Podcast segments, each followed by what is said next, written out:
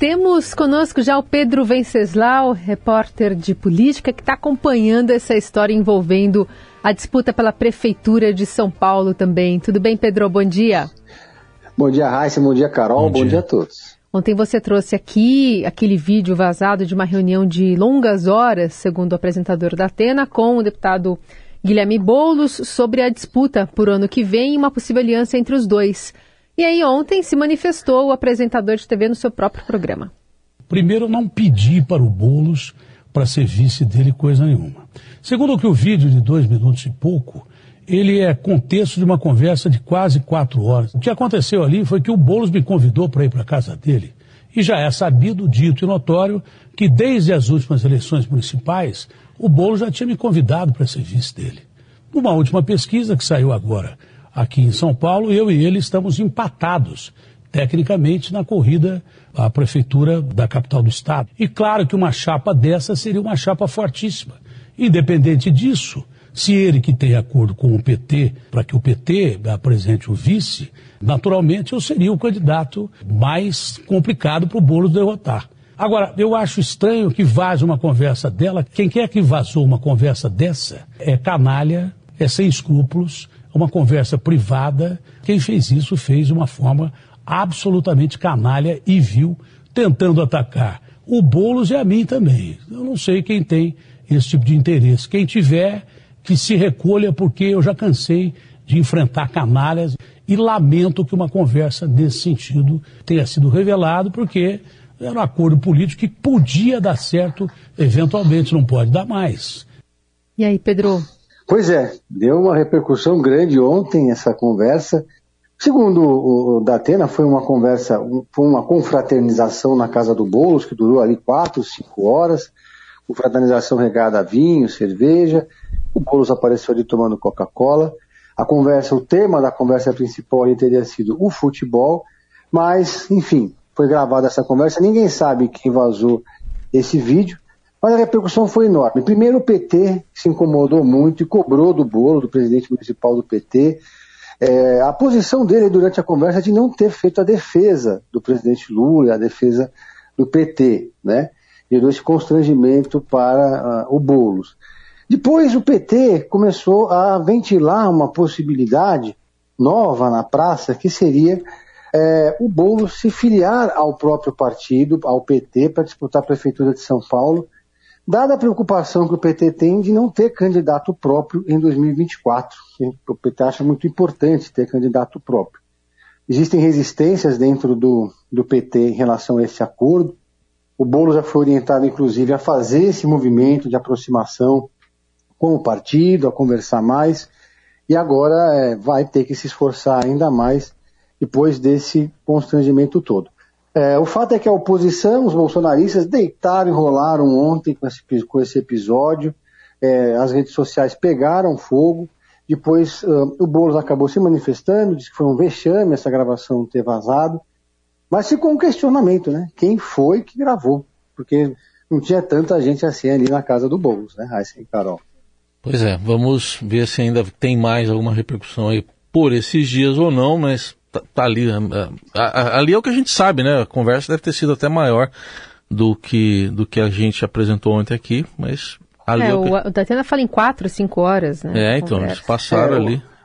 Um dos que estavam presentes na, no evento, que o único que foi citado pelo Boulos, inclusive, é o craque Neto, Isso, jogador, é. jogador do Corinthians, que é apresentador da Band, também estava lá. Diz que a conversa era quatro horas de conversa foi sobre futebol e nas duas, nos dois minutos e meio que eles teriam falado de política, vazou. Tá certo.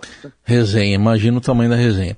Bom, tem um. Hoje o Estadão está trazendo aqui que o Tenente Coronel Mauro Cid, ajudante de ordens do ex-presidente Bolsonaro, deve dizer amanhã em depoimento que partiu de Bolsonaro lá toda a determinação para buscar retirada de joias, aquelas apreendidas aqui pela Receita em Cumbica.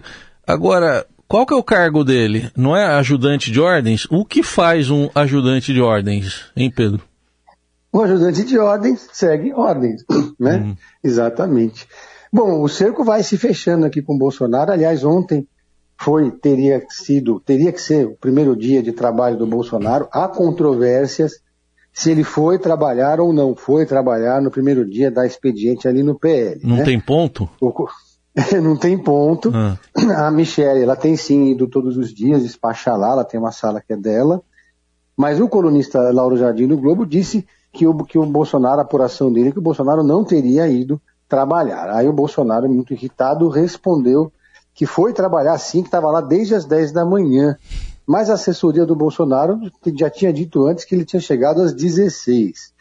Então ficou um pouco no ar se ele foi ou não foi trabalhar. Agora, o fato é que o Mauro Cid, segundo a apuração do Estadão, vai fazer é, esse depoimento agora amanhã, mesmo dia do Bolsonaro, amanhã é um dia chave, importantíssimo, que o Bolsonaro vai prestar o seu depoimento, coincidentemente no, mesmo, no, no momento em que o Trump também está todo enrolado ali nos Estados Unidos, né? É, e ele vai dizer nesse depoimento, segundo a apuração do Estadão, que sim, recebeu ordens, e, e aí é, esse depoimento acontece quando avança no TSE uma das 16 ações que pode levar à ineligibilidade do Bolsonaro, que é em função daquela reunião com os embaixadores. O TSE já terminou a fase de coleta de, de provas e agora vai avançando, está esperando um parecer do Ministério Público Eleitoral, e aí pode ser que se antecipe essa tão aguardada decisão do TSE se o Bolsonaro vai ficar inelegível pelos próximos oito anos ou não. O fato é que a, a grande maioria dos especialistas aposta que sim, ele vai ficar inelegível, porque são muitas frentes contra o Bolsonaro de investigação, e essa do Ministério Público é só a primeira, né? Porque tem uma outra que fecha esse pacote, que é a investigação que envolve o Anderson Torres, que reforça esse combo de acusações do Bolsonaro. A Polícia Federal investiga a viagem que o então ministro da Justiça Anderson Torres fez durante as eleições para a Bahia para pressionar a Polícia Rodoviária Federal a atuar para dificultar a chegada dos eleitores, que são majoritariamente eleitores do Lula. Uma acusação muito grave, Anderson Torres, que está preso. Né?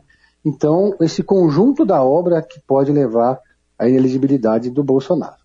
Bom, falando é, também sobre a atuação internacional do governo Lula, tá, o, o, Celso Marim, o Celso Amorim, assessor especial da presidência, fez uma viagem sem muito alarde ao exterior, passou por Rússia e foi inclusive recebido por Putin, uma aproximação entre os dois países. O que, que rolou na reunião?